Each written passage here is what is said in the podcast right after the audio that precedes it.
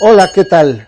Buenos días, buenas noches, buenas madrugadas. Empezamos este podcast de Chris con Chris y Aaron. Muchas gracias por estar con nosotros. Les recuerdo que ya estamos en todas las plataformas de podcast. Estamos en Evox, estamos en Tuning, en iTunes, estamos en Spotify. También tenemos nuestro canal de YouTube donde nos puede ver el video. Nos puede ver también en nuestra página de Facebook con Chris y Aaron, ahí dele like, pero la idea es que usted lo pueda ver cuando usted quiera y si por ejemplo su señora lo manda a pues eh, lavar los trastes, pues en lo que está lavando usted los trastes, haciendo labores propias del sexo, usted puede eh, escucharnos. También, si la señora se fue al gimnasio, pues bien, lo que está haciendo su ejercicio, también nos puede escuchar. Esta eh, podcast le queremos agradecer a Boy, la forma eh, inteligente de transportarse y de comprar sus vituallas, también a Taylor Lee Asociados, los abogados para ti, por su eh, colaboración para poder hacer este podcast. Y bueno, pues el día de hoy tenemos un invitado especial que aunque no necesita presentación por educación lo vamos a hacer. Chris, muy buenos días, ¿cómo estás? muy bien, muy no buenos necesita días. presentación, digo, pues, si lo ponemos ahí ya todo el mundo sabe quién es. Pues sí, sí. digo, eh, gracias en verdad, ¿eh? Un súper amigo, un actor. Un, un amigo eh, es actor, un productor, director. director, eh, maestro de actuación, Ah, Sí. creo que hace moles los domingos, eh, también no viste niños dioses en, en- en dos de la Candelaria, vende tarjetas telefónicas, el gran, el gran y en serio un orgullo para la comunidad eh, latina, el gran Tony Guerrero, eh, como dirían los de los Simpson, usted lo habrá visto en películas tales como que tiene muchísimas películas que eh, pues de alguna manera Con- hasta con Tom hasta Cruise. Tom Cruise, Sí. con Tom Cruise Se hizo la película Blind Trust. The Blind em, Trust, Aquí en. Atlanta. em, un tipazo, un súper actor. Un Gracias, superactor. un honor, Tony, Gracias. Tenerte acá. y en verdad que, que es gente que, que- que puede inspirarnos porque queremos aprender mucho de, pues, de su experiencia. Y hoy lo trajimos, nos hizo favor de, de- de- de aceptar esta invitación, pues para platicar, para platicar de, pues, lo que tú quieras. Sí, no, de lo Este que es tu ustedes programa. Pues, Gracias. primero, me gustaría sa- eh, saber un poquito la historia de Tony Guerrero. O sea, tienes que 20 años ya en Atlanta, ¿no? 22. 22 años. Em, ¿Cómo llegaste a ser actor? ¿Cómo escogiste esa profesión? Em, ¿Qué tuviste que hacer para, para salir en una película con Tom Cruise? ¿no? Sí. Ah, bueno, mira, mi historia va así. En 1997 yo trabajaba como representante médico para una compañía que se llamaba Bristol. Ok. Y me mandaron a trabajar en la ciudad de Tampico, Tamaulipas. Ok. Era un pueblecito en el cual yo tenía que visitar ocho doctores y una farmacia por semana. Ok. Y curiosamente, un jueves estaba yo en la farmacia, eh, una farmacia en la mera esquina de Tampico, de esas farmacias chiquitas, creo que era una Benavides. Y de repente entró corriendo un americano y que hablando inglés que, que necesitaba un, me- un medicamento. Yo estaba por ahí acomodando mis productos y lo escuchaba que él decía y la pobrecita de la muchacha no sabía, no lo entendía. Entonces yo me acerqué y le dije yo, oh, can I help you, ¿no? Porque más o menos yo masticaba el inglés, medio mocho, pero ahí más o menos hablaba. Me dice, no, es que hay una, una persona que está enferma y necesito medicamento. Le digo, ¿qué tiene? Pues a- a la, la tipa era una niña que había tenido un problema estomacal, una infección, algo que había comido, la venganza ok. de Moctezuma. Sí, sí, sí. Le Comió dije, tacos en la yo calle. creo que había comido algo en la calle Sí. Y yo casualmente traía mis muestras médicas. Entonces agarré, saqué Pentrexil y con el permiso de la... Porque allá en México en aquella época, en Sí. los noventas, tú podías comprar cualquier medicina. ¿eh? Se lo di. Y el tipo llevó la medicina, le di un poquito de, de tamarind, que era una... Era un... eh, eh, no, era, era una, es una pasta hecha de tamarindo que tenía un, un producto eh, que te ayudaba a hacer del, del baño. Junto con el medicamento, era para limpiarla. Ahí le, le, di- le amarré un, un pequeño Un remedio kit casero. Le hice al doctor, que así yo le hacía cuando estaba en la comunidad, todo el mundo me decía, el doctor Tony, porque traía muestras y como la orden del día en México era los antibióticos, pues les daba. Total, cuando me voy, lo voy persiguiendo en el coche, lo voy siguiendo para asegurarme que todo esté bien, me dice, dice, oye, ¿me pudieras, vente para acá, me dice, tenemos un campamento y estamos este, necesitando gente que nos traduzca, ¿tú nos puedes traducir? Le dije, claro. Entonces llego a ese campamento y había como 100 muchachitos teenagers de un grupo eh, religioso. Ah, eran como misioneros, misioneros. o algo así. Y no, pues sí, que nos traduzca. Ah, perfecto, agarré, le hablé a mi jefe, le dije, oye, voy a estar traduciéndoles a unos muchachos. Ah, perfecto. Total, tra- trabajamos toda la semana, traba- estu- eh, construyendo iglesias, hacían unos pequeños eh, brazaletes. Y al llegar al fin de semana, yo le dije, bueno, ¿cuánto me van a pagar? No, te vamos a pagar 10 dólares la hora, me dijo. Dije yo, puta, 10 dólares la hora es un montón de dinero. Cuando llegó el, el día de cobrar, me acerqué con el mero jefe y le digo, oye, pues ya este, vengo por mi feria, ¿no? Y me dice, ¿sabes qué? Me dice, así me acuerdo que me dijo. Me agarró así. Ven, vamos a hablar contigo. Y ya me llevó con unos, habían como cuatro o cinco de los ahí. Dice, vamos a darte algo más importante que el dinero. Vamos a dejar que Jesucristo entre en tu corazón. Ok. Y yo así, ok. Quiero el cheque. Sí, yo, ¿y mi dinero? No, no, no, no, no, esto es más poderoso que el dinero. Sí. Porque si tú, y tú no dejas que el dinero, que el dinero te maneje, no vas a tener cabida ya en el reino de los dioses, de Dios, ¿no? Y ok, pues ahí me puse calmadito me pusieron todas las manos encima y empezaron a orar, a orar y gracias, ya, perfecto, que te vaya bien y que me corren de ahí. No manches. Y yo dije, qué ¿Y no mala onda, no me pagaron. No. Pero Pues- saliste bendecido. O sea, salí bien bendecido, ¿no? Total, de que yo Pues llegué a mi casa y le digo a la que entonces era mi esposa, le digo, oye, ¿sabes qué? Me pasó esto y esto. Me dice, ah, pues, tú tienes la culpa, ¿qué chingados estás metiendo ahí? Que no sé qué. Total, que este, me quedé con eso pensando. ¿no? Y entonces agarro, llego y yo me doy cuenta que yo tenía una visa que mi papá me había sacado. Es una visa de esas que eran eh, de por vida. En la Sí, época sí, de los sí, en ese ochentas, tiempo daban. Sí, habían había unas visas una de visa por de vida que por no te, vida, no, no te vencía. Y, Sí. y mi pasaporte estaba bien viejito, Sí, pero la- el estampado ahí de por vida. Sacabas pasaporte y enseñaba los Eh, dos. exactamente. Entonces agarré y digo, Y ¿sabes más la gente en la frontera era más fácil conseguir eso, ¿no? La gente de Tamaulipas y... Pues Claro, pero como mi papá era petrolero, le dieron la visa, dieron era familiar, todo el mundo, o sea, le daban Ah, a él, a todo el mundo. O sea, Ok. no era una visa de frontera, sino una visa porque era petrolero. Ah, ok, bien. Total, que me agarro y digo, ¿sabes qué? Ahorita vengo. Que agarro mi maleta, nomás traía 120 dólares, me acuerdo porque no, no tenía más dinero. Y que me lanzo en un autobús, en un Greyhound, porque pensé que el autobús era como los de México, del ADO, que eran cómodos. Sí, no, no, no, un Greyhound. man. Llegué a la frontera, agarré un Greyhound y hasta Atlanta, man. Dos, dos días hice. ¿Pero por qué Atlanta? ¿Se te Ah, porque estos güeyes vivían en Atlanta. Ah. Yo venía a cobrarles. Ah, no Yo venía a cobrarles. Yo dije, no, mi feria, no. Entonces llego a Atlanta, y bien curioso porque llego a Atlanta y en, en Alabama me pierden mi maleta. Entonces llegué literalmente Sin con la, con, calzones, con- sí. ni cal- sin calzón, la misma ropa que traías del autobús. Te juro. Dos días con la ropa, yo apestaba. Total de que yo llego aquí y me bajo del autobús y le digo al taxista, porque en México los taxistas son cinco pesitos, tres pesitos, Ujú. sí, ¿no? el DF. Y llego, me bajo del, del Greyhound y le digo, esto, oye, ¿me puedes llevar aquí donde hay hispanos? Le dije yo al taxista. Me dijo, ok, yo te llevo. Se sub- me subo ahí y agarra todo el downtown, el 85, Ujú. hasta Winnet me llevó. Me dejó en donde, en la- exactamente en la esquina de la Jimmy Carter y la Singleton Road. Me acuerdo muy bien porque había un letrero que decía se habla español y había un, un cash, check cashier de, de, Western Union. Sí, sí, sí. Y ahí me dejó. Me cobró 60 dólares. Tómala. Tenías, te quedaban, Me quedaban solo 60. ¿Ok? Entonces llego ahí, me quedo ahí parado. Y recuerdo muy bien que me, me- me puse, me puse- me- fue cuando me cayó ya encima el, el peso de, de darme cuenta de lo que había yo hecho. Yo dejé todo en mi país para venir a cobrar un dinero. no, no tenía ni siquiera la dirección. Sí, sí, sí. O sea, yo no sabía ni... Yo pensé que era Atlanta y que alguien iba a decir, ah, pues aquí están, pregunte El por ellos. pastor está por Sí. ahí. Estaba así, eh, Adventures and Mission se llamaba la, la- la- la organización. Y entonces yo saco de mi bolsa y tenía una tarjeta de un, un pastor que vivía aquí en Atlanta. Y que le- porque lo conocí jugando fútbol ahí en, en- en- Sí. en- en México. Él, él me decía, vente, tú eres de mi equipo y vamos a jugar contra los gringos. tal". Y que le, así, típico con las moneditas, así. así yo, yo paraba en la Singleton Run. Oye, ¿cómo estás? Fíjate que estoy aquí en Estados Unidos. Vine a, vine a, a ver si estás aquí. Le digo, sí. Me dice, espérame, yo voy a para allá. Mira, bendito Dios que me contestó el teléfono, man.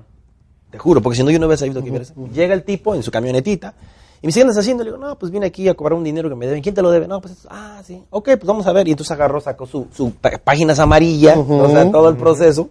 Y resulta que la compañía estaba en Gainesville. Dice, bueno, yo te voy a llevar a, yo te voy a llevar a Gainesville. Ok. Y ahí voy yo. Hasta Gainesville y él. Pero sí, o sea, él se le dio.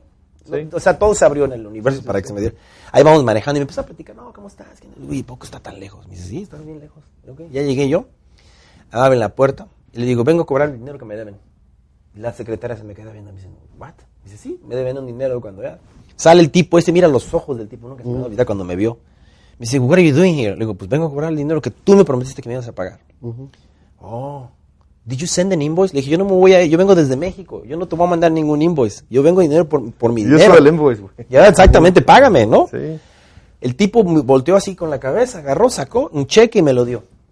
Cuando me da el cheque, me dice este, el pastor, me lo dio como de 700 dólares. ¿no? Me dice el pastor, me dice, dice, wow, dice, tú viniste desde acá, o sea, también a él le cayó el 20. Dice, tú viniste desde México para cobrar tu feria. Me dice, quédate, me dice. Le digo, no, yo tengo que irme, mi, mi, mi familia está en México, ya nada más vine por mi hija. No, no, no, no, me dice, quédate, me dice, necesitamos gente como tú, que, que sea así, de, de ese Sí, tipo. de huevos, sí. Que los De tengo huevos, puestos. ¿sí? Le digo, pues órale, a ver, ¿qué, qué hay aquí? No, pues vamos a montar una iglesia, me dice. Dije yo, no, pues yo de iglesia no sé nada. No, no, no, tú, tú tranquilo, tú, tú quédate aquí, tú nada más sígueme la corriente prácticamente, ¿no? Me dijo este. Le dije, pues no, la neta, no, a mí no me gusta andar siguiendo la corriente. Yo la verdad no me siento como que yo he hecho suficientes pecados como para ser organizador de iglesia, le dije yo. Pero si me das una guitarra, yo te hago el coro de la iglesia, eso es lo de menos, porque yo estaba en un coro de una iglesia. Ah, chingón, perfecto, empezamos ahí, yo vi el del coro. Le hablo a mi esposa en esa época, le digo, ¿sabes qué? Me voy a quedar aquí un mes, a ver, o dos meses, a ver cómo me va, y si me va bien, pues ya voy para allá. Entonces, eh, estando aquí en la iglesia, eh, conocí a, y empecé a conocer gente, ¿no? Empecé a tocar, tocar gente. Y uno de ellos que conocí fue Pedro Marín. Ah, ok. Él trabajaba en una escuela. Ujú. No Trabajaba- era congresista en ese no, en esa época no era nada No, de pero eso. para nos- los- nuestros eh, Los que no podcast- sepan quién es Pedro Marín, podcast escuchas y para nuestros Ah. televidentes, Pedro Marín es un diputado estatal, para, para que nos entendamos, un congresista estatal que tiene muchísimos años apoyando a la comunidad eh, Leyenda, latina. es leyenda una leyenda de aquí del condado de, de, de Gwinnett, eh, conocido a nivel nacional, porque fue el primer eh, congresista latino electo en el Congreso Estatal Y el que de Georgia. peleaba contra todas las leyes Exactamente. y Pedro, Pedro Marín, un sí, saludo cierto, era para maestro antes de la escuela, ¿no? ¿Escuchan? Sí, bueno, él tenía una oficina dentro de una escuela aquí en, en la Jimmy Carter. Ok. Entonces él era como un... Consultor como- de como- negocio. ¿Cómo se llaman esas personas que, que cuando los, los, estudiantes tienen un problema van ahí? Un cónsul, Ah, un- sí, sí. como Ah, un eso. Sí. eso, Sí. eso es lo que era. Como trabajador social, Sí. pero... Exactamente. Sí, ok. Pero, pero él, yo bueno, me acuerdo muy bien cuando él llegaba, él tenía esa, esa, esa chispa desde que yo lo Sí. conocí de ayudar. Él siempre le quería ayudar. A ver, ¿cómo te llamas, fulano? ¿Qué sabes hacer? Ayer, déjame ver, yo ahorita, ahorita te acomodo.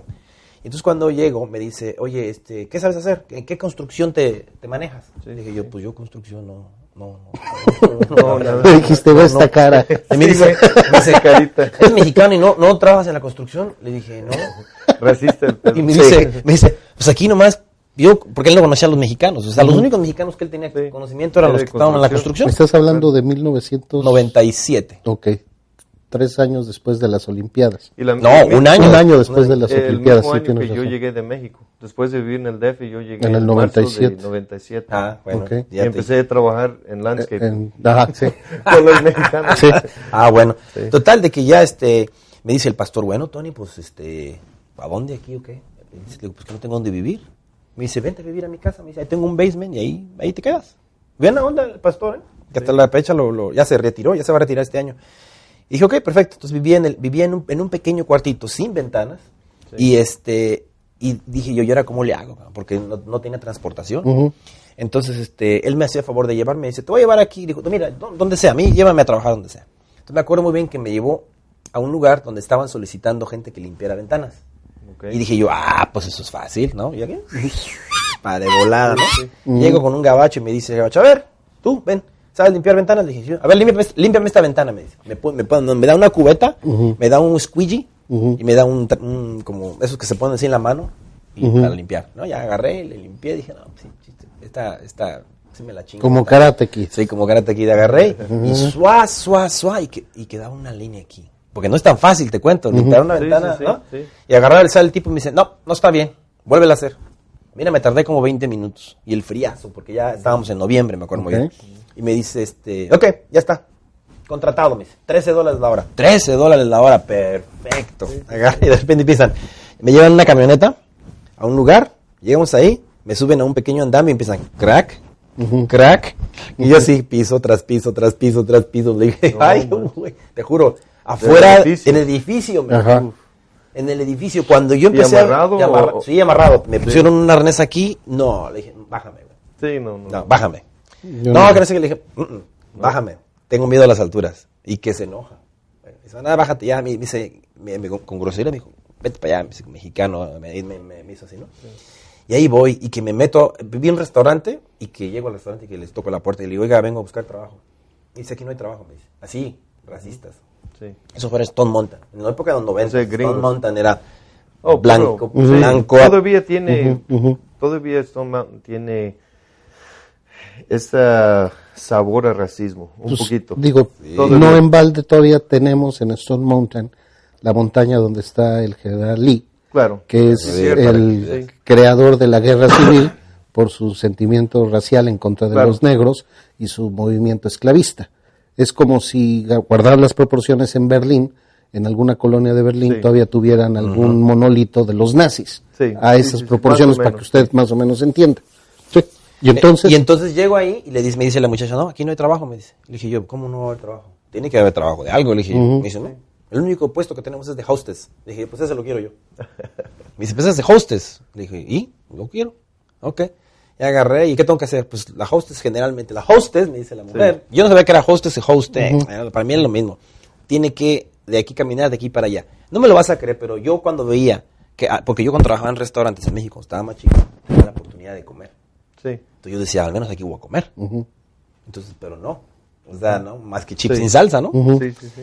Duré tres días, hermano, trabajando ahí y no tenía cómo transportarme. Ya se me estaba acabando mis 700 pesitos y fui a- al restaurante de lado, que es el restaurante de Norberto Sánchez, que se llama Frontera. Mm. En esa Ah, época ahí estaba ok. saliendo. Bueno. Entonces llego al restaurante de, de Norberto y me dice el, el- el manager, ah, porque yo, yo siempre andaba de traje y siempre traía mi maletita de, de- ahora que cuando encontré mi mal- cuando encontré mi, mi- mi portafolio de, del- del- de- Tu que se me perdió. Ahí venía una maletita de esas que tenían los representantes médicos, que es como una como el doctor Chapatín. Ujú. Yo siempre la cargaba porque me acostumbré tanto a llevar mis cosas ahí. Era como una bolsa de mano, pero para mí era como una bolsa del doctor. Y me daba según yo estatus. Entonces llego ahí y me, me- me reconoce el, el manager y me dice, disculpa, ¿eras maletero? Digo, oh, ¿cómo sabes la terminología? Me dice, porque yo fui maletero también para un laboratorio. Ah, y Así se llama. Maletero. Cuando dices mal- maletero, pero no maletero de, no es Sí. maletero. Ah, ¿Y qué laboratorio? Pfizer. Ah, pues yo Bristol. Y entonces él sabía el estatus que un representante de Bristol tenía. Porque Sí, él claro. me vio, el- o sea, para él fue un impacto. Dice, entonces dice, vente a trabajar. Me dice, ¿quieres trabajar? Sí. ¿De qué me vas a dar? De mesero. Perfecto. Me la da de mesero. Y todos los del restaurante se enojaron porque ahí en el restaurante de Norberto tenías que primero empezar desde abajo, como bad Sí, boy. sí, claro. Y los meseros eran los únicos americanos. Los, los que estábamos acá Sí. no podían. Pero el manager me, con- me, me- me concedió la oportunidad de trabajar de mesero. Y al estando yo ahí, ¿puedes tú creer que los meseros no querían trabajar conmigo? Porque yo era el único hispano que era mesero. Y entonces cuando había el de que, venga, vamos, hay, una, hay, una, hay, una- hay un cumpleañero aquí en la mesa 4, todo el mundo se juntaba y empezaba, Happy Birthday, ¿no? Sí, claro. ¿no? Me decía, "Oiga, oye, ¿pueden venir para cantarle? Me decía, no, estábamos ocupados. Todos se unían para hacerme a un lado, ¿tú crees? Oh, no manches. Y tú ahí solito cantando yo agarré y dije, perfecto, y empecé yo, Happy Birthday, dear, whatever. Y pues yo tengo buena Sí, voz, cabrón. sí. Y entonces los, los- los paisanos, los que estaban ahí, se me quedaron y dicen, este güey, qué pedo. Sí, sí, sí. En una de esas, este, Norberto entra, cabrón, y dice, ¿quién es este güey que está cantando? No, pues un mesero nuevo que, que ahí, ah, ok, está bien, me vio. Entonces la gente empezaba a regresar y decía, no, no, no, que me cante el muchachito ese que está ahí, me, me decían. Mm, No querían que les cantara en el grupo, sino querían que yo les cantara. Porque era como, yo le hacía más a la, A la- a la varito, ¿no? Sí, Que- claro. Para mí era como un show. Ese era mi, y ese era mi primer stage, ese era mi primer acercamiento con la, mi audiencia, ¿ves? Como lo que estamos haciendo ahorita, era algo que estamos hablándole a la gente, así yo empecé. Y entonces ahí fue cuando me empecé a dar cuenta que la gente respondía a- a- al, eh, ¿cómo se llama? Al, al efecto de, esa, de, ese, de ese performance, ¿no? Por decirlo de alguna manera. Entonces, este, me ofrecen trabajar en una radio como vendedor. En esa época era la favorita. Ok. Y ahí voy yo a la favorita a vender, a vender radio. ¿Por qué? Ya no está fa- la favorita, ¿no? No, ahora se llama la mejor estación. Ok. Entonces, yo entré ahí a trabajar porque yo, durante toda mi vida como representante médico, aprendí a vender intangibles. Intangibles es algo que no puedes ver, como salud. esto. O sea, la radio y esto que estamos haciendo ahorita es un intangible. Son conceptos, son ideas. Empecé a trabajar ahí y recuerdo muy bien que yo me desesperaba mucho porque los comerciales de radio eran de 30 segundos el clásico. Bienvenidos a la carnicería, no sé qué, eh, donde tenemos abarrotes, Sí. frutas, legumbres, no sé qué, no sé qué tanto. Estamos en, ubicados en la. Porque en esa época todo era.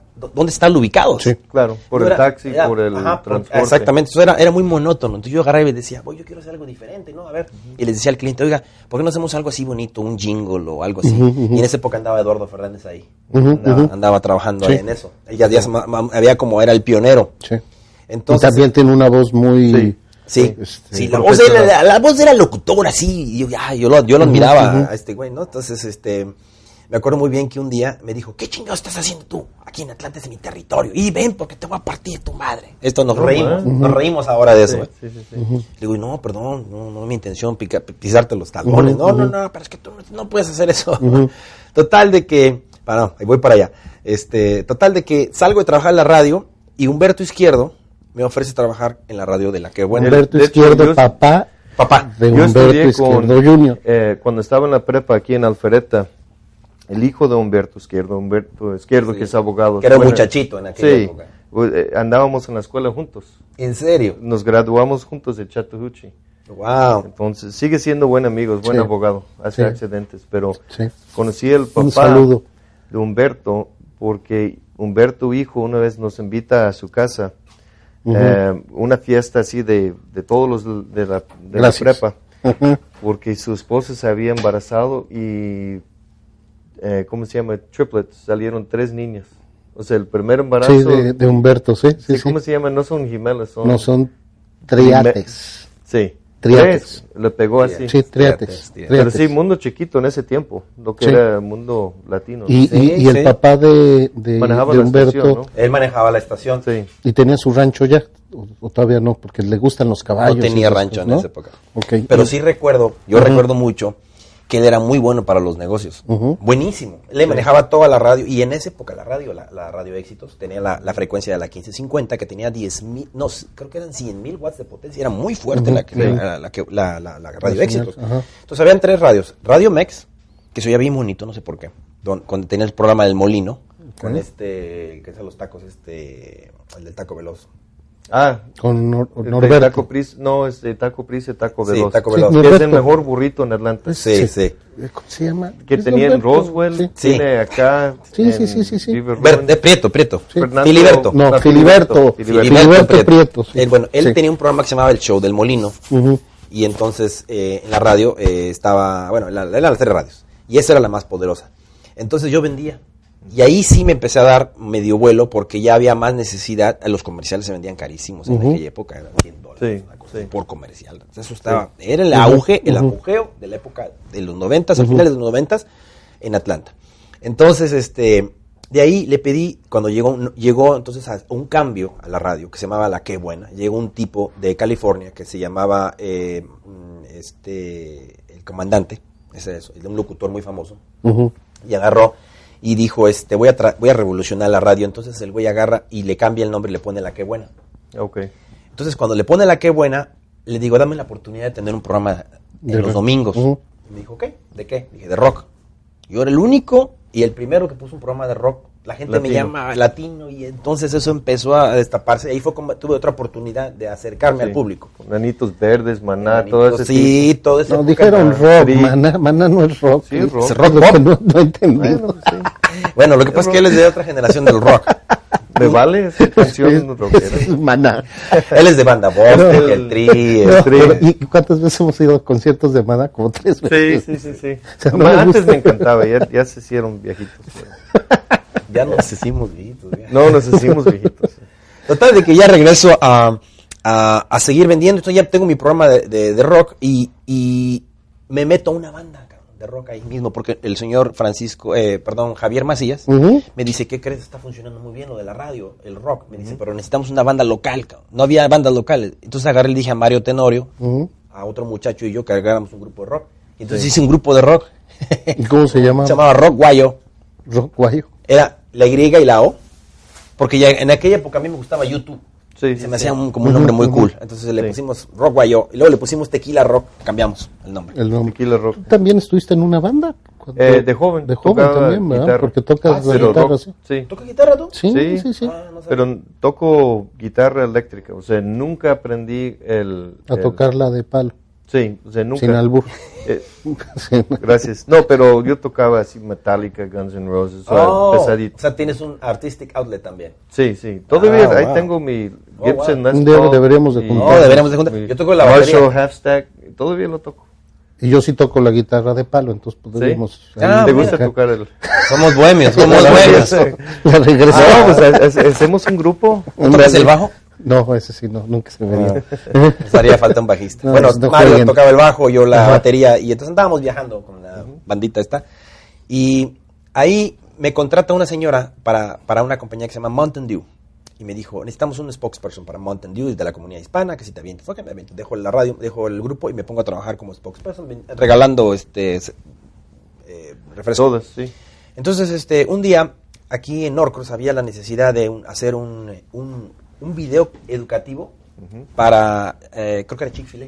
Ok. Andaban buscando un muchacho que hablara español y que pudiera hablar en cámara. Me hablaron, y yo hice la, la audición y lo hice y así. Empecé poco a poquito a meterme, a meterme, a meterme, hasta que me metí algo que me abrió las puertas de, estoy muy agradecido, que fue el Festival Internacional de las 48 Horas Ok. en donde en 48 horas directores, escritores, cinematógrafos tienen que hacer una película de 10 minutos. Ah, yo he escuchado de eso. O sea, tienen, se juntan, se, o sea, sale el plan en ese momento. En ese momento sale- sa- sacan de un, y- de un jarrón un, un tema. Por ejemplo, sí. estamos aquí los tres, a ver, tú, le- tú agarras ciencia ficción, tú agarras terror y yo agarro romance. Sí. Órale, otro, otra vez métele la mano. Sacas este eh, una línea, tiene que la línea decir eh, profesor Hunsaker. Ok, es la misma línea para todos. Y un prop, ¿a qué tocó? Un par de guantes, perfecto. Entonces con esos tres elementos, Sí. corre, güey. Sí. Viernes y el lunes la tienes que entregar. Entonces, me llaman a ver si yo podía hacerla de un, de un ladrón. Clásico estereotipo, ¿no? Y yo dije, perfecto. Entonces agarré, me, me- me preparé bien, me pinté el pelo así todo de güero, me puse eyeliner aquí y me, me conseguí una pistolita ahí de plástico y logré hacer un papel que ganó el mejor actor en aquella época. Y nosotros ganamos primero a nivel local, luego ganamos a nivel estatal, luego ganamos a nivel nacional y luego ganamos a nivel internacional. Y fuimos a la premiere en, en California y ahí me dieron el premio de mejor actor. Y fue una cosa que me, se me dio por, por, por sí. Las puertas se me han abierto, gracias a Dios, muy fácil. De ahí conocí a un casting director que se llama Chris Redding. Y ella, cada que necesitaba un hispano, me hablaba, porque sabía de lo que yo podía, de lo que era. Entonces, ese me pasaba a conocer. Y yo cada que conocía a alguien, hermano, siempre he sido, bueno, como te conocí a ti, como te conocí, siempre he tratado de ser amigo y, siempre ayudar y apoyar. O sea, nunca ha sido que, ah, este, how can I help you? ¿Cómo- ¿Cómo podemos trabajar juntos? Y eso me ha ayudado a abrirme puertas. Entonces, la bolita se va pasando y, oye, fulano, ah, este muchacho. O sea, siempre ha sido eh, puntual, siempre ha sido responsable. O sea, eso acompañado, de- o sea, no nada más de ser buena gente con la persona, sino que hay que ser responsable y Sí. cumplidor y eso. Entonces, eso me ha ayudado a estar siempre ahí, ahí, ahí, hasta que, bueno, de ahí para acá he estado en 25 películas y soy la voz oficial de T-Mobile, soy la voz de, de, de Light, de Sherwin Williams, soy, ahorita ah, me, me acaban de, de contratar para hacer, aunque no lo que es la voz de- del Departamento de Inmigración, cuando llamen, gracias por llamar al Departamento de no Inmigración. manches. Ok. Y no te dan chelas gratis de Coors Light, ¿no? No, fíjate que no. Este, ahorita eh, pienso yo que la cerveza más rica eh, no es eh, Coors Light, eh, es otra. Pero no, no me dan chelas. Eh, ni quiero que me den chelas. Yo soy de Coca-Cola, eso es lo que me gusta. Entonces, así he estado y Pero no fue tu sueño ser actor, nada más. bueno, sí, yo siempre quería ser actor, pero yo nunca lo quería decir y te voy a explicar por qué. Y esto es importante para la audiencia. En el ámbito en el cual yo nací y crecí. Mi ¿Tú padre- dónde naces? Yo nazco en Porque Veracruz. Nos situamos directo en Tampico. Sí. Pero tú dónde naces? Mi- yo nazco en Veracruz. Eh, nací en Veracruz. Mis papás, mi papá estaba situado como representante médico en Mérida y viajaba en su, en su ruta to- de, era Mérida, Tabasco, Mina- eh, eh, Tabasco, Tuxpan, creo, Tampico. O sea, era su ruta. Y en una de esas rutas, mi mamá venía con él en el carro y yo estaba mi mamá embarazada. Cuenta la historia, la leyenda. Y yo estaba en el siete mes, no iba a nacer, y de repente mi mamá empezó con esos cólicos y la fuente se le rompió. Y párate en el próximo pueblo porque este güey ya viene. ¿Y que era Minatitlán? o- A mí, y Minatitlán fue el pueblo elegido por... Eres de por los- Minatitlán. Soy de Minatitlán, Vera- soy minatitleco. El pueblo, no lo conozco, nunca he estado ahí. Pero llegué así, a los 3, 4 meses, de 3, 4 días, dejaron a mi mamá ir y se fue a, a, a, pues a vivir a Tampico, después de varios tiempos. Por eso tengo la cabeza toda así como de gato. Si te fijas, yo tengo, mira, mi cabeza está chueca, porque me tuvieron que sacar con forces. Ah. Porque mi mamá, mi mamá tenía como 20 años, mano.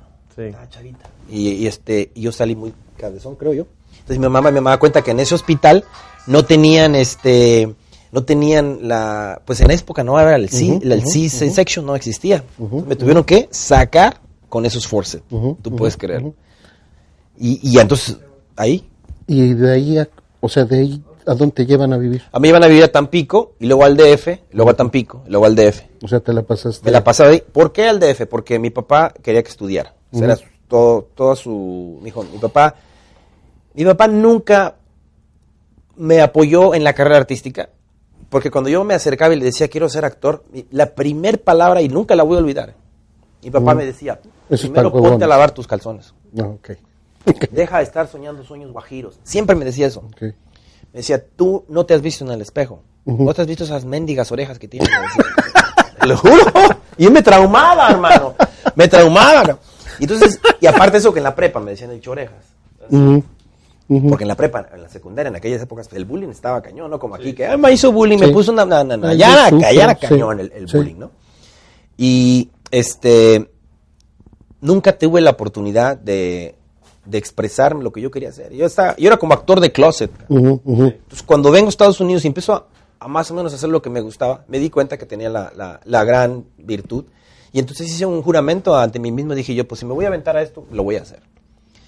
De una vez. Y se dio. Y yo le dije a mi esposa en esa época, le dije yo, ¿sabes qué? Yo voy a ser actor. Y me dijo, estás loco, me dijo. Ahora que te crees artista. Así me dijo, Sí, sí, sí. "Te crees artista, güey, Aguas, ahí viene el artista, cuidado, ahí viene el artista. Denme ahí viene- su autógrafo. ahí viene el actor, ábranse porque viene el actor. ¿no? Es el bullying de la No, esposa. que del bullying de la esposa, de todo mundo, man. Ajá. Es más, yo me acuerdo que empecé a trabajar haciendo un, un pequeño programa de televisión y yo quería hacer los comerciales porque yo decía, no hay quién, cabrón, Sí, sí, no hay sí. quién. Y yo llegaba y me, me acuerdo que un paisano un día parado yo en- en- para cobrar un cheque, me dice acá, me dice, ah, ese, un paisanito como de Michoacán, me dice, puta madre, dice, tenía que voltear a verte aquí, me dice, te veo todo el tiempo en la televisión y hasta aquí, hasta en la sopa te tengo que ver. y ahí fue cuando dije yo, pues chica, pues yo creo que todos tenemos la, por la misma necesidad, pero no Sí. hay quien les dé el espacio a estas personas. Hay gente que, que verdaderamente quiere. Entonces fue cuando empecé a montar la escuela. Ya me había divor- yo me divorcié de mi esposa porque no me quería apoyar. "Ah, Pero fíjate cómo hablas de que tú tenías tu sueño y tu esposa te lo quiso matar sí. y más bien tuviste que dejar esa relación para continuar siguiendo Sí. tu sueño. Norberto Sánchez también. Cuando yo estaba trabajando con Norberto, porque Roberto me dice, vente a trabajar conmigo para que, para que me ayudes a estructurar mis nuevas radios. Quiero tener una radio, si tú sabes de radio. Le dije yo, sí, yo sé de radio, te ayudo. Yo fui para allá y monté las, montamos las- Carolina, la radio. ¿no? En, en- teníamos en Carolina, teníamos en Jacksonville, pero yo preferí vivir en Jacksonville por la Sí, playita. Claro, Ujú, claro, ujú. claro. Y este, y estando ahí en Jacksonville, ¿no? este, yo seguía con mis sueños de ser actor y todo mundo me- se burlaba de mí. Sí. Todo mundo. Entonces, am, una vez que sale mi primer película, que es X-Men First Class, y salieron, empezaron, empezaron a salir ya películas grandes, ya la gente empezó como que a caerle en cuenta como que sí, Sí, sí, sí, es este, serio, este cuate, sí, este cuate, o sea, el primero los comentarios eran así, "Ah, este güey, por dos, tres papelitos que le dieron ya se cree actor. Porque Sí, así, sí, así, sí. así es la gente, ¿no? Pero así arranques, de, de esa profesión así arranques, ¿no? Sí. O sea, no te van a poner... de- Exactamente, o sea, pero la gente es, cruel. Sí. Y, y- y entonces yo trabajando en Plaza Fiesta como maestro de ceremonias, yo siempre he tratado, porque de- ya llevo 10 Así te conocí. 19 años siendo maestro de ceremonias en Plaza Fiesta. Así porque- te conocí. Exacto. Porque ¿qué pasaba? Que una vez, y esto es, esto es una cosa verídica, la Plaza Fiesta se le ocurre hacer una kermés donde hicieron una piñatotota y la rellenaron de tres cosas, jícama, manzana y, y- y- y naranjas.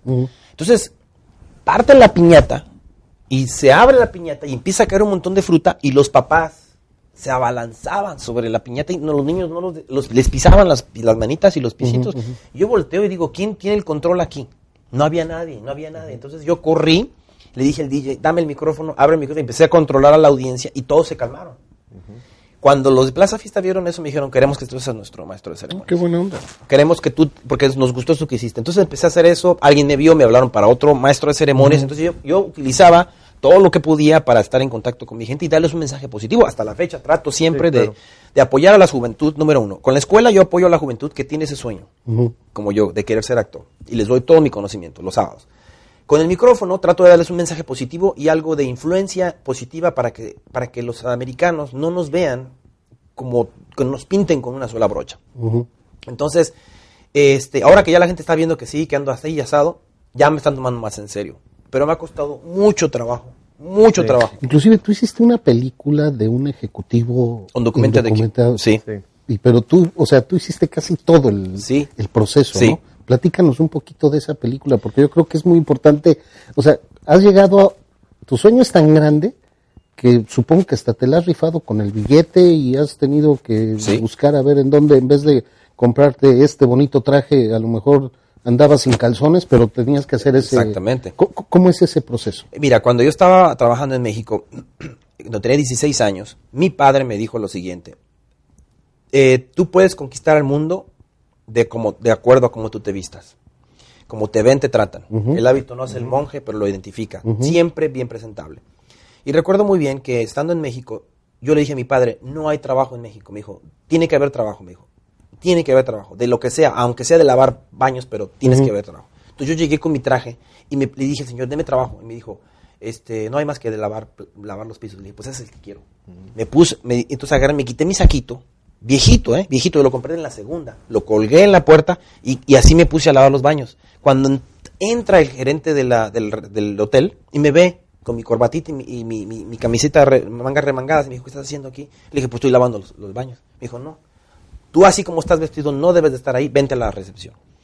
Cuando yo, cuando yo hago esta película, hago referencia al traje, a la manera en que la gente te ve y te trata, especialmente en este país, porque aquí todo es como el empaque.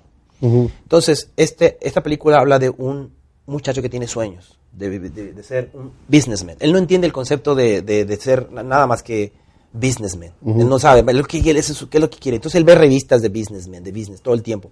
Entonces, llega a este país con nada más que un traje. Y entonces le, le ofrecen el trabajo de pintor. Entonces él le agarra y se pone su traje y se va a pedir trabajo de pintor. Entonces, cuando la muchacha lo ve, que chocan en el pasillo, le dice, están contratando, con mi poco inglés, dice, sí, están contratando, pero ella lo manda accidentalmente a otra contratación que tenían a un alto nivel con los ejecutivos para el controller de la compañía. Entonces yo iba para pintar, pero esa circunstancia de la vida le permite a Haki, es el personaje que yo hago, cambiar el rumbo. Fíjate cómo es la vida. La vida te lleva, así es la vida, te lleva para cosas diferentes y tienes que agarrarte solamente por quizá una situación tan trivial como un traje. Entonces lo mandan para allá, el tipo se pone ahí a hablar un poquito y él con tal de salir adelante contesta todas las preguntas apropiadamente, un poquito de fantasía también, ¿no? Hay que, hay que ser honestos. Y los, los ejecutivos de la empresa le ven el potencial de inocencia a Haki y lo contratan para utilizarlo para sus propios beneficios. Al final, no quiero Spoilearla. spoilear la película, pero, pero ese es básicamente el tema de cómo la hermana de él le dice, estás idiota, ¿cómo se te ocurre venir con un traje? Te mandé a pintar, ¿por qué no te fuiste a donde yo te mandé? Y él dice, yo quiero ser un businessman. Dice, business deja de estar soñando. Se pelea con la hermana por lu- lu- luchar por sus sueños. Entonces ahí es donde la parte importante que yo quise imprimir en esa película es de que no importa lo duro, lo difícil, tú tienes que luchar por tus sueños. No importa si te tienes que Claro. vestir de una manera, o sea, una vez que logres eh, eh, entrar en la en el ámbito de del mercado americano donde sabes que eh, la presencia, la puntualidad, la limpieza, las buenas relaciones, es ya una vez que entras ahí ya te puedes empezar a mover, pero tienes que romper eso. Y eso es lo que yo siempre trato de, de inculcarle a mi hijo, a mis amigos, de que donde, donde estamos en un país donde desafortunadamente este, es así la cosa. Entonces, a lo mejor estoy mal. Yo siempre, ahora con las nuevas generaciones, lo que hablamos en la mañana Sí. de los millennials, uno tiene que ser uno mismo. ¿verdad? Sí. Pero yo vengo de una generación más antigua, donde tengo que a veces fit in. I have to fit in. And we have to fit in de acuerdo a las circunstancias. No nada más en Estados Y a Unidos. veces hay que fingir hasta, hasta que lo logres un poquito. Y, y algo importante, hay un dicho que dice, la suerte llega a los preparados. ¿no? Sí. El Señor venía eh, trajeado y listo. Si no hubiera venido así, no se presenta la oportunidad. ¿no? Sí. Entonces, no, hay suerte, No, y- pero si estás preparado. si no estás preparado, y, y yo te lo voy a yo, yo tengo o sea, de alguna manera mi primer trabajo en la iniciativa privada como pasante de abogado law clerk aquí en Estados Unidos Sí, yo lo conseguí porque fui el mejor vestido sí.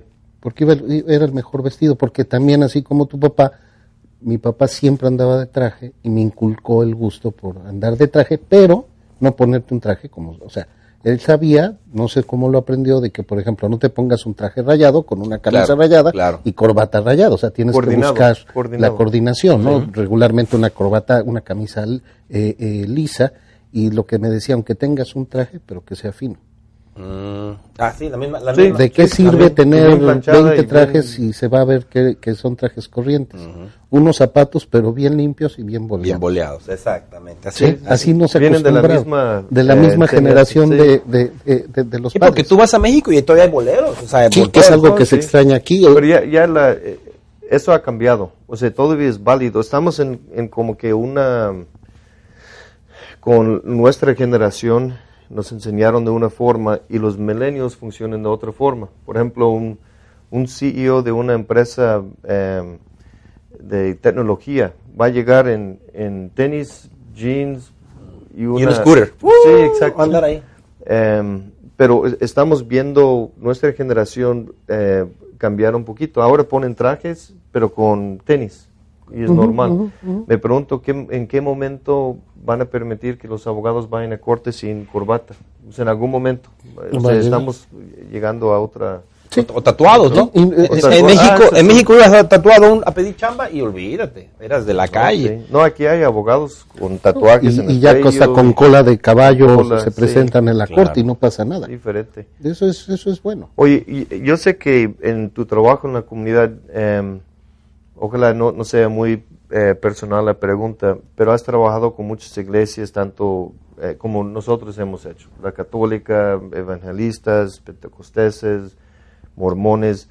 Em, ¿Qué es lo que has visto? Porque Aaron y yo siempre discutimos el papel de la iglesia en la comunidad latina ha sido tan importante pero yo sigo con quejas contra algunas religiones porque em, no dejen que las personas crezcan a veces, y no, no digo todos, eh, los pastores de todas las iglesias, pero no, no, no dejen que crezcan, eh, no sé la forma de decirlo, que progresen mentalmente, Oh. porque les tienen con la mentalidad de, de que la mujer obedece al hombre o, o, eh, pero ¿qué has visto tú en tu, en tu trabajo en la comunidad de tanto bien y mal de las iglesias?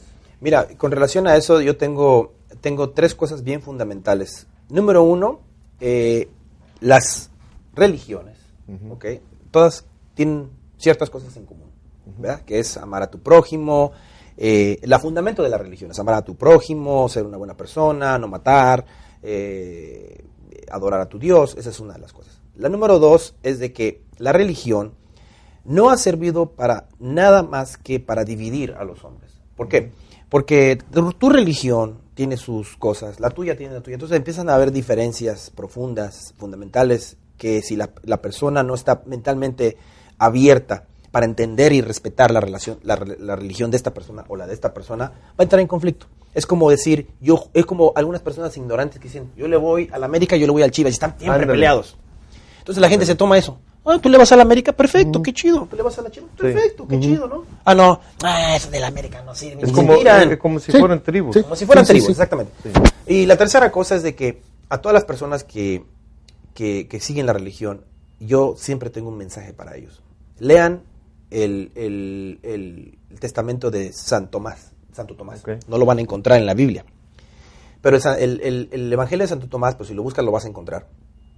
Habla de que cuando Dios, o Jesucristo, de hecho, de hecho Dios es, es el Hijo del Padre, ¿no? que vino hasta, a, esta, a, esta, a esta tierra, empezó a darle una enseñanza a los discípulos para que de ahí se, se Sí. esparciera el conocimiento.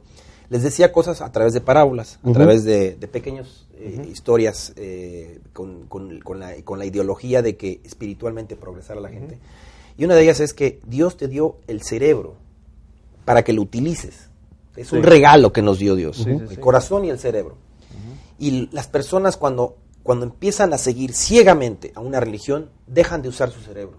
Sí. Entonces, la iglesia lo sabe y a través de, de- de- de ciertas doctrinas de manipulación por muchos años, han logrado mantener a la gente aquí, porque una persona pensante ya no te va a creer en la religión. Es como los sindicatos. En hace muchos años, en la época de los 40, los sindicatos existían para que las personas eh, buscaran a alguien que los defendiera, Sí, alguien sí, que los protegiera. Pero en realidad nosotros no- la gente ya no necesita un sindicato. Simplemente Claro. no, no trabajo contigo y se acabó. Pero anteriormente no tenías otra opción.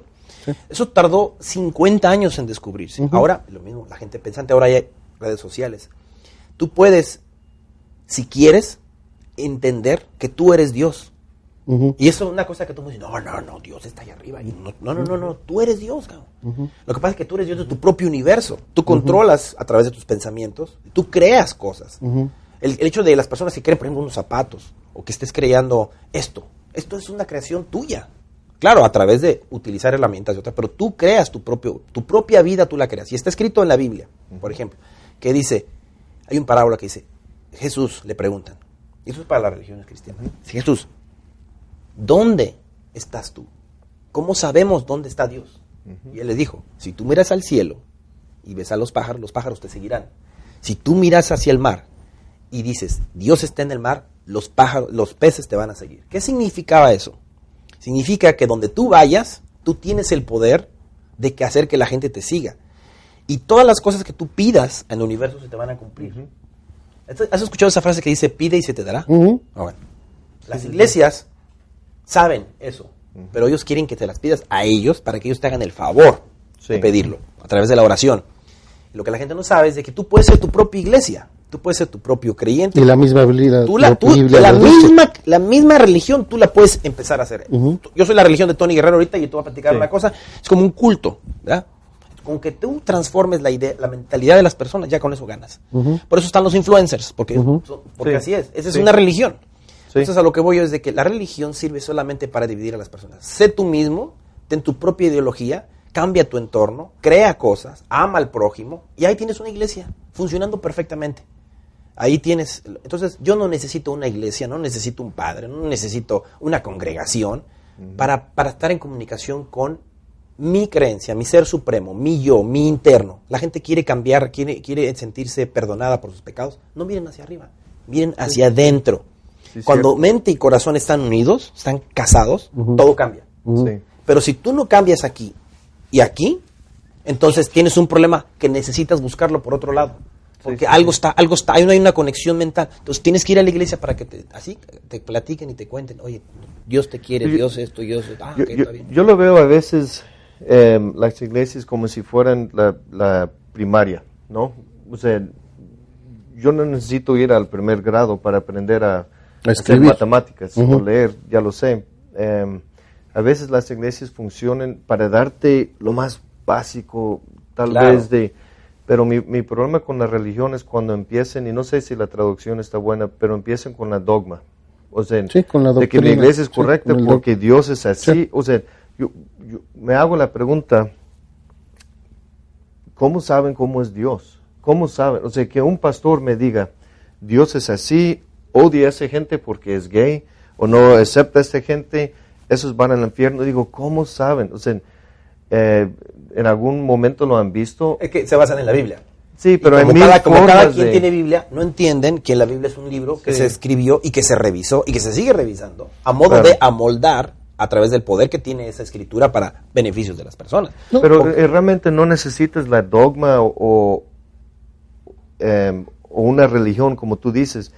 Em, me encantan religiones, me encanta, últimamente he estado estudiando budismo, que no es una religión tanto como una filosofía, ¿no? Que te enseñan a meditar, te enseñan eh, a no dañar a los demás, de amar, em, no sé, cualidades internas que te cambian la vida hoy en día.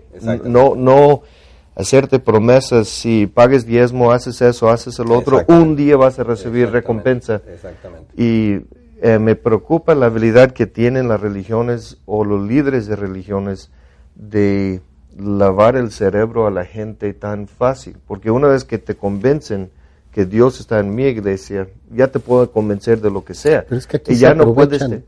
Cris. Se lamentablemente, Algunos, porque eh, algunos... en- no, no, buenos. y, y- y tienen su función y cumplen bien, pero en algunas iglesias se genera, primero, todo el tema de ese sentimiento de culpa de un Dios castigador Sí, y vengativo, sí, sí, pues eso lo tenemos desde hace, pues yo creo que No, desde el, dos mil años. O sea, nos han inculcado nuestra Culpa cultura de- judeo-cristiana en donde eh, somos pecadores, eh, somos culpables y el tema de la redención es hasta la que te mueras, o sea, Sí. no es algo que recibes en vida, que ese es algo de los beneficios del budismo, ¿no? Que el budismo Sí, no es te está juzgando, es positivo y eres tú salvo y bueno porque eres tú. Sí. Pero la otra parte es precisamente esa, cuando empiezas a querer tú inculcar tu propia teoría como A religión a los demás, pero aquí se, aquí, aquí en, en- en- en la comunidad migrante se genera un factor adicional, que es la soledad. Mucha gente, lo, lo- lo que Ah, que platicábamos sí, el la otra, otra vez. O sea, la gente se siente sola, entonces tiene tres opciones, porque estás aquí solo, y era lo que te- yo te quería preguntar. Sí. Durante todo ese tiempo, eh, tú has estado buscando tu sueño, pero tienes soledad, porque la soledad se maneja por tres... Uno buscando por- sus sueños por- se por va a encontrar trozos. solo en algún Sí. momento. Cuando los demás lo dejen. y- Pero si no tienes ese sueño, Sí. desde mi punto de vista, o te dedicas al deporte y te pones bien mamado, y qué bueno, o te dedicas al chupirul y, ahí te aviso, y a las drogas, o te metes a una iglesia. Exacto. Porque además es un aspecto social A en la iglesia, iglesia. que te tienen bien, Sí. te mantienen. Sí. O sea, a mí un, un jefe que tuve aquí cuando yo llegué eh, eh, a la aseguradora, lo que me dijo es, para que conozcas gente, vete a la iglesia. Y yo, yo ¿por qué? pero, pero, pero ese es el tema Sí, con la iglesia. sí, o sea, sí. Se aprovechan de alguna manera de la soledad del mismo Sí. inmigrante. Bueno, me pasó a mí. Yo fui, yo A ver, estaba, yo estaba, cuando yo estaba en la iglesia del pastor este Tony, este recuerdo que yo fui y yo pues yo me sentía solo y 24 años y entraban unas gringuitas ahí a la, a la Ah, iglesia. sí, sí, sí. Ay, bien, bien guapas, ¿no? Entonces yo agarré y conocí a una que se llamaba Kimberly. Y éramos amiguísimos, salíamos, me invitó a... Me llevaba a comer porque me- yo estaba solo y nos dábamos unos besotes. Entonces cuando el pastor... Cuando, el, cuando el pastor se dio cuenta... boca. En, su, en su boca y de, de lengüita. Cuando el pastor se dio cuenta que yo estaba teniendo una, una especie de relación con ella, me crucifica prácticamente, ¿no? Me dice, ¿sabes qué? Este, esto no es bien de la iglesia, tú estás en el coro, esto es un- tú estás casado. Ahí fue cuando empecé con, con- dije, yo, pues sí, estoy casado, pero pues aquí no, no está mi, mi esposa, le digo, pues vela, Estoy o sea, casado vela. en México, ¿no? Está- No, vela, ¿no? Y, pues, y vi- y me acordé de mi papá que me decía, no te cases tan joven, porque cuando tengas 25, 20 te vas a acordar de mí. Y nos separan, nos cortan la relación de, de Kimberly y yo. Y Kimberly tenía buenas intenciones conmigo, nomás que pues se enamoriscó de mí, o sea, es la mera verdad y las cosas así pasan también. Entonces me- ellos, los de la iglesia, me traen a mi esposa de, de- de México sin que yo supiera. Me la trajeron, aquí está, para que no andes este, de coscolino, ¿no? De picos pares. Entonces, ahí fue cuando me molesté un poco con la iglesia y recuerdo que el peor, el peor episodio que yo tuve en la iglesia aquí fue cuando llegó mi esposa de México. Yo agarré a mi hijo de la mano izquierda, a mi esposa de la mano derecha, fui a la iglesia un domingo, porque los, los latinos nos tenían a las 5 de la tarde en la, en la, en la, en la, en la cocina de la iglesia. No nos Ok. daban ni siquiera oportunidad Ujú. de estar en el, en el mero, Oh, wow. en el mero um, altar. Sí. Y cuando yo llego el domingo, hay una señora que te recibía con un librito. Hello. Así. Y llego yo bien arregladito y todo. Me dice, how can I help you? Ese how can I help you? Que no te dice otra cosa más que, ¿qué estás haciendo aquí? Sí, sí, sí, sí. Y llego yo, le digo, pues vengo a la iglesia. Me dice, la iglesia de los latinos está allá. Ujú. Y recuerdo muy bien que ah, ah, en la época de 1945, Mahatma Gandhi, quien era, practicaba el budismo, precisamente, estaba convencido de que una de las mejores religiones del mundo era la religión cristiana. Y él, para poder aprender de la religión cristiana, vino a Estados Unidos, porque aquí había una libertad de todas De las religiones. Y cuando llegó a la iglesia, le dijeron no puede entrar aquí porque la iglesia de los negros está del otro lado. Desistió y regresó a su país triste y mal. Sí. Porque se dio cuenta lo que tú te diste cuenta. Sí. Que hay una hipocresía, que hay una, que hay una, una manipulación detrás de, la, de, la, de la iglesia. Ahora, yo no voy a juzgar, porque dentro de mi misma iglesia que traigo metida como el budismo, yo no voy a juzgar a las no te voy a juzgar a ti, ni a ti, Sí, ni al pastor, porque así le funcionó a él y él quiere así y así su vida y está bien. Y la gente que va ahí, claro. pues es su vida y está bien. Pero nada más dense cuenta de una cosa, digo yo, no han visto, ni, ni Facebook, que es una de las eh, aplicaciones más a la mano que tenemos, la casa del pastor, cabrón. ¿Cómo viven los pastores? Sí, sí, ¿Y sí. tú cómo estás viviendo? Y todo el dinero se lo entregan a los pastores. O sea, que no la gente no entiende. Claro. Pero vuelvo a lo mismo, es porque es gente ignorante. Entonces, Sí. ¿cómo erradicar ese problema? Preparándonos. Pero la gente no se quiere No, preparar. no, con educación. Es eso. ¿Cómo, ¿Cómo combates el racismo? Con educación. El día que tú te ganes el respeto. Yo nunca he sentido racismo. Sí he sentido racismo, pero eh, no tanto como a muchas personas, porque yo les hablo. Sí. Come to me, talk to me. Ujú. What is your problem? O sea, explícame. Ujú. Mi color de piel, tengo bases para, para ar- argumentar eso. Ujú. Eres un racista y te respeto y Dios te bendiga para allá. Me alejo. Pero no así de que me... De que yo estoy, yo, yo ando esperando que uno de esos me agarre y me, me, me- me agarre hablando inglés, español para, para filmarlo y hacerme famoso, ¿no? Voy a regresar al tema un poquito. Eso fue lo que pasó. La soledad que yo sentí, la experimenté, sí, como todo el mundo. Eh, tú, yo sabes qué hacía?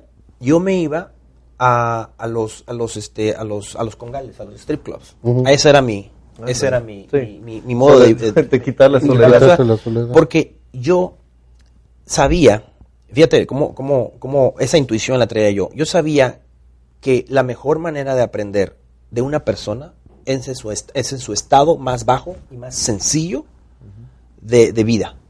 Cuando tú tocas fondo, es cuando estás más abierto y vulnerable a muchas cosas, Sí, al sí, alcohol, a las drogas. Cono- ¿Quieres conocer a una persona? No la conozcas, o sea, una persona a fondo, conócela en sus peores momentos. Sí. Y estando ahí, yo escuchaba a mucha gente. Platícame. Las, las muchachas, por ejemplo, se acercaban y dicen, no, es que yo tengo un problema, mis hijos. Muchas muchachas eh, batallaban ahí. Los bartenders también, los meseros, platicaban. Sí, yo sí. platicaba así mucho. Y aparte me echaba un taco de ojo. O sea. Pero, ¿quieres conocer a una persona verdaderamente? Conócela en sus peores momentos. Hay una anécdota de mis hermanos, los mayores, están casados con dos hermanas. Sí. El suegro de ellos, que hace muchísimos años falleció, él era piloto aviador, el capital Falcón era piloto eh, comercial. Sí, sí, sí. Y para cuando iban a hacer la pedida, su regla de él era embriagar al, al novio. Para que conforme se comportara el novio, Ah, él iba a saber si era buena pareja o no para su hija. Él aplicaba esa así, un poco la, porque hay gente que lo se que tú estás diciendo. violentos, violentos a otros o- que te amo, Sí, hermano. O sea, exactamente. eh, Entonces él les daba sus traguitos a mis hermanos para verlos borrachos, a ver cómo y mis hermanos no son no, no son grandes bebedores, o sea, Sí, sí, sí, no son Y grandes de hecho, quiero bebedores. que sepas, yo no, yo no tomo. O sea, tomo por ahí. ¿Tú no tomas? No, no tomo. O sea, No, no le vayas a decir, pues toma, no seas grosero, que te vi con toda esa intención. No, pero sí, o sea, sí me he hecho mis traguitos, me gusta el tequila, Pero pero, es- nunca, nunca me vas a ver, nunca, sí, nunca me vas a ver borracho. Nunca me vas Qué a ver bueno, borracho, eso, nunca. es, eso es bueno. Cono- conozco eh, gente así y siempre me pregunto cómo lo hacen para no para, Para- no, ser- para- no ponerse pedos. Pero sabes, Eh, hay un, un problema que yo ni sé cómo explicarlo porque dentro de mi cabeza a través de esos años Ujú. he estado evaluando en la comunidad latina, pero lo reconocí con un ex socio, Hernán, Ujú. que eh, estaba en el despacho. Yo ya, ya sé conocer Jamie, Hernán, ¿no? Nunca Eh, lo, lo sí lo he visto, pero no, no por Ok. persona, nunca lo conocí. em, y eso es, en inglés se llama, bueno, es eh, tribalismo, se dice. Ujú. O sea, la gente tiende a decir, yo soy americanista, yo soy Pumas, yo soy eh, hondureño, o sea, dividirse por una tribu. Y lo hacen con la religión, o sea, em, al punto de que yo soy mejor que tú Sí. por mi equipo, soy mejor que Exacto. tú por mi religión, Sí. soy mejor que tú porque soy mexicano, Sí. tú eres guatemalteco o viceversa. Em, y es, yo, yo creo, ha de ser algo dentro del ser humano que nos hace querer hacer eso. Eso lo vi en Jamie. ¿Te acuerdas que él iba a una iglesia católica, no me acuerdo, pero ponían las placas Sí. del Queen of no sé qué? Sí. Em, que era fanático de Georgia, de fútbol de Georgia, pero en mal plan. O sea, Sí, sí, discutía que tu equipo no sirve, el equipo de Y él sabían mejor. todas las estadísticas. Sí, y, y de básquet se fue a, a Duke, a la escuela de Derecho. Entonces, básquet, Duke, Georgia, fútbol, su iglesia, todo. No atendía casos de divorcio, por ejemplo, porque Ah, iba en contra bueno. de la religión católica. No hacía el caso de divorcio, pero, Pero sí recibía el vivía- dinero. recibía el dinero. Pero sí recibía el Em, dinero. Entonces, eso es, es algo que yo quiero en algún momento tener como un eh, psicólogo que nos explica por qué la gente es así, porque eso es lo que te limita en la vida. Sí, no te los, deja... los racistas quieren sacar a, Ahí- a los ahí- ahí indocumentados, está lo nos quieren correr, pero los domingos están alabando al Señor. Claro. Pues a su Señor, porque yo creo Sí. que un Señor, el Señor de todos, Exacto. No haría eso. no, no Sí. haría Pues eso ahí porque tienes- es de todos, ¿no? Ahí tienes a los de Trump, con, el- lo- todos los de Trump, que son esos, que andan este, eh, haciendo lo de lo de- Sí. el equipo este, los de Alabama, los que, andan, los que se visten, Sí. los que hacen todo eso, es, es- es igual, los indocumentados, ellos contra nosotros. Ellos, él, él Claro. lo supo. Bueno, ese es otro, eh, ¿cómo se llama? Fenómeno. Él está usando tácticas que usaba Hitler, que era agarrar un problema muy complejo, que es inmigración. Está demasiado complejo. Tú puedes estar de un lado del debate o otro lado, y no hay gente que está mal, es tu opinión, acerca de deberíamos de tener más inmigrantes, aceptar eh, más refugiados. Está bien, es, es válido discutir eh, los beneficios económicos, públicos, etcétera. Pero él agarra un problema complejo que se trata de la frontera, drogas, eh, visas, o sea, eh, tú sabes lo, lo complejo que es inmigración, y lo reduce a construir, eh, build a wall. Es nada más, olvídate de todas las, eh, las complicaciones de inmigración y cómo lo hacemos con nuestro país, eh, cuál es nuestro eh, sentimiento así de los inmigrantes. Antes, antes éramos un país de inmigrantes, de- da- daba eh, el país la bienvenida a los inmigrantes. Entonces, en vez de discutir todo eso, solo construye el muro y ya, ya con eso. ¿Y qué es lo que Y- hace la y iglesia? eso hacía Hitler. Todos los problemas de Alemania, Exacto. judíos. Igual. Hay la- que matarlos y ya. esta- y la iglesia es lo mismo. Y la iglesia lo mismo. Es- te lo resume a una sola cosa. Tú nada más obedeces la ley de Dios y Sí. tú vas a estar salvado. Claro. That's, all. Y, y eso eh, es un tema que vamos a seguir viendo porque la, la iglesia tiene un papel tan importante eh, dentro de la comunidad y son nuestros aliados, o sea, hacen mucho bien, pero al mismo tiempo me, me subo a Facebook, veo los comentarios de algunas personas eh, que básicamente están mandando gente al infierno porque no piensan y creen como ellos. Igual que ellos. Y digo, ¿cómo es posible? O sea, ¿cómo tú puedes decir eso a una persona? Pero decir los gringos están mal por hacerlo con los inmigrantes. Correcto. Es la misma. Es que es el mismo, es es el el mismo, fenómeno. Es o el sea, mismo fenómeno. Te vuelves Yo- tri- tri- tribal, tribal. tribal, Sí. y entonces eres el dueño de la Que mi tribu es la absoluta. mejor. Bueno, Y ahí es donde hay un dicho que dice, la verdad es para quien le conviene. Tu verdad es, te aferras a ella porque te conviene. Y tú te aferras a la tuya porque es conveniencia tuya. Pero el día en que yo agarre, agarre tu verdad sin, sin, sin que me convenga a mí, voy, a, voy a entender lo que es el respeto. Entonces la, la, Sí. las personas no, no, no quieren, no quieren respetar a otros. Ahora, volvemos a lo mismo. Es una cosa bien compleja y no la vamos a poder cambiar. Yo, por ejemplo, a las personas que tienen eh, ese, pro- ese- no es problema, pero esa, esa, eh, estoy tratando de encontrar la palabra apropiada, los que tienen esa, esa necesidad de tener una persona que les diga lo que tienen que Ah, hacer. sí. Son- De formar son- parte de una tribu y tener un jefe de tribu Exacto. que te diga guía. todo, tu guía. es que es más fácil. O sea, Sí. ¿tú, qué, tú consideras que es más fácil llevar la vida Sí, porque nada más porque te estás dicen pasando todo. por la Te vida, pero no le estás hacer y viviendo. te dicen Entonces, pensar Es y más fácil que alguien me vaya Pero diciendo mira, por la, aquí.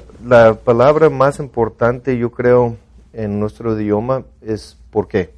O sea, si estás hablando con tu papá, con tu pastor, con tu jefe, eh, tu esposa, quien sea, siempre haz esta pregunta, ¿por qué?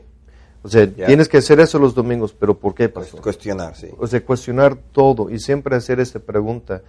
Me ha salvado de tantos casos eh, eh, legales haciendo esa pregunta al fiscal o al juez. El fiscal, no, tiene que aceptar cinco años de cárcel eh, por ese crimen. ¿Pero por qué? Exacto. O sea, ¿dónde? ¿Dónde dice tiene que ser cinco años? Ábrete, o sea. Eh, eso es una, eso es, lo que acabas de decir, Chris, es una iniciación a un enlightenment. eso es, sí. Eso es, eso es la, esa es la verdad. El día en que tú empiezas a hacerte preguntas constantemente, tu mente va a empezar a hacer un Sí. enlightenment. Yo lo resumo a tres, tres cosas, mira. Este dedo pequeño, y eso es lo que les, les enseño a mucha gente, ese dedo pequeño representa los pensamientos, que están constantemente brincando de un lado para otro. Sí. ¿ok?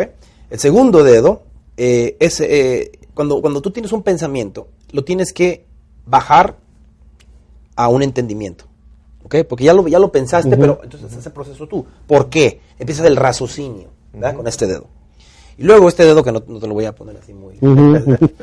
ese dedo representa, ese dedo representa el corazón. Cuando tú empiezas a, ya que lo entendiste, entonces ya lo, lo- lo empiezas a amar, lo empiezas a adoptar como tuyo, Y por último, el dedo, este que indica hacia adelante. Entonces, ya que una vez que hago todo este proceso, puedo avanzar. Ah, está chido. Puedo avanzar. explicar, sí. Y todos estos dedos apuntan hacia ti. Cuando empiezas tú a conocer eso- es- ese, ese, ese conocimiento, lo que tú estás haciendo es el Sí. enlightenment. So, Sí. Ese es el primer punto. Enlightenment. Preguntar, cuestionar. Después, racionalizarlo, adoptarlo y entonces avanza. Y esa es la meta de la vida, ¿no? Esa es la meta de la vida. La gente no, no puede avanzar porque no tiene, no, ti- no quiere pensar por sí mismo. Mira, estamos cerrando el programa con, eh, terminamos con la meta de la vida. ¿no? Exacto. Es enlightenment, no sé cómo se, se traduce, pero es como llegar a ese estado. es iluminación. Es un estado de, de- de iluminación. De entendimiento, que de- los de- grandes eh, líderes religiosos, Gandhi, eh, eh, los exacto, Sí, han sido sí. iluminados, ¿no? Por eso te dicen, Jesucristo, eres, sí. eres un iluminado. Pero ya, ya nos estamos siguiendo, pero ¿cuál, ¿qué sigue? ¿Qué sigue para ti? Mira, te voy a... planes. Mira, ahorita todo, todo lo... Es que en realidad, por mis problemas de inmigración y todo, estoy, estoy así. Estoy, estoy así moviéndome para donde más pueda, ¿no? Gracias a la ayuda del abogado Chris, pues estamos ahorita peleando mi caso, pero lo que sigue es... Y una vez que hice el enlightenment, sea lo que pase en mi vida, sea lo que me acontezca, no va a cambiar quién soy. Ya sea yo en México, en París, en Canadá, donde yo sea, si, si, si me da la oportunidad Dios de estar en ese lugar, yo voy a triunfar. Yo vivo a partir de ahora un día a la vez, viendo qué puedo ayudar, cómo puedo servir, si te ayudo bien, si no me ayudas también, si me corren me voy, si me, me, me aceptan me quedo. Así vivir estoy en el presente. Vivir en el vivir en el presente un día a la vez, no lastimando a nadie, comiendo rico, porque nada, cuando me muera, nada me voy a llevar. Solamente la satisfacción de haber hecho un buen trabajo. Eso es todo. Bueno, pues muchísimas gracias por haber estado No, en una emisión más de nuestro podcast con Chris y Aarón. Les recuerdo que este programa es llevado a ustedes, este podcast es llevado a ustedes gracias al patrocinio de Boy y de Taylor Lee Asociados. Síganos en redes, en redes sociales, en nuestra página de Facebook con Chris y Aarón, en Twitter también estamos como con Chris y Aarón. Y bueno, pues nos estaremos eh, escuchando y viendo la próxima semana. Muchas gracias. Gracias, Aarón. Gracias, Gracias. Gracias. Muchísimas gracias. gracias. Hernán. Gracias a todos. Muy amables. Hasta luego.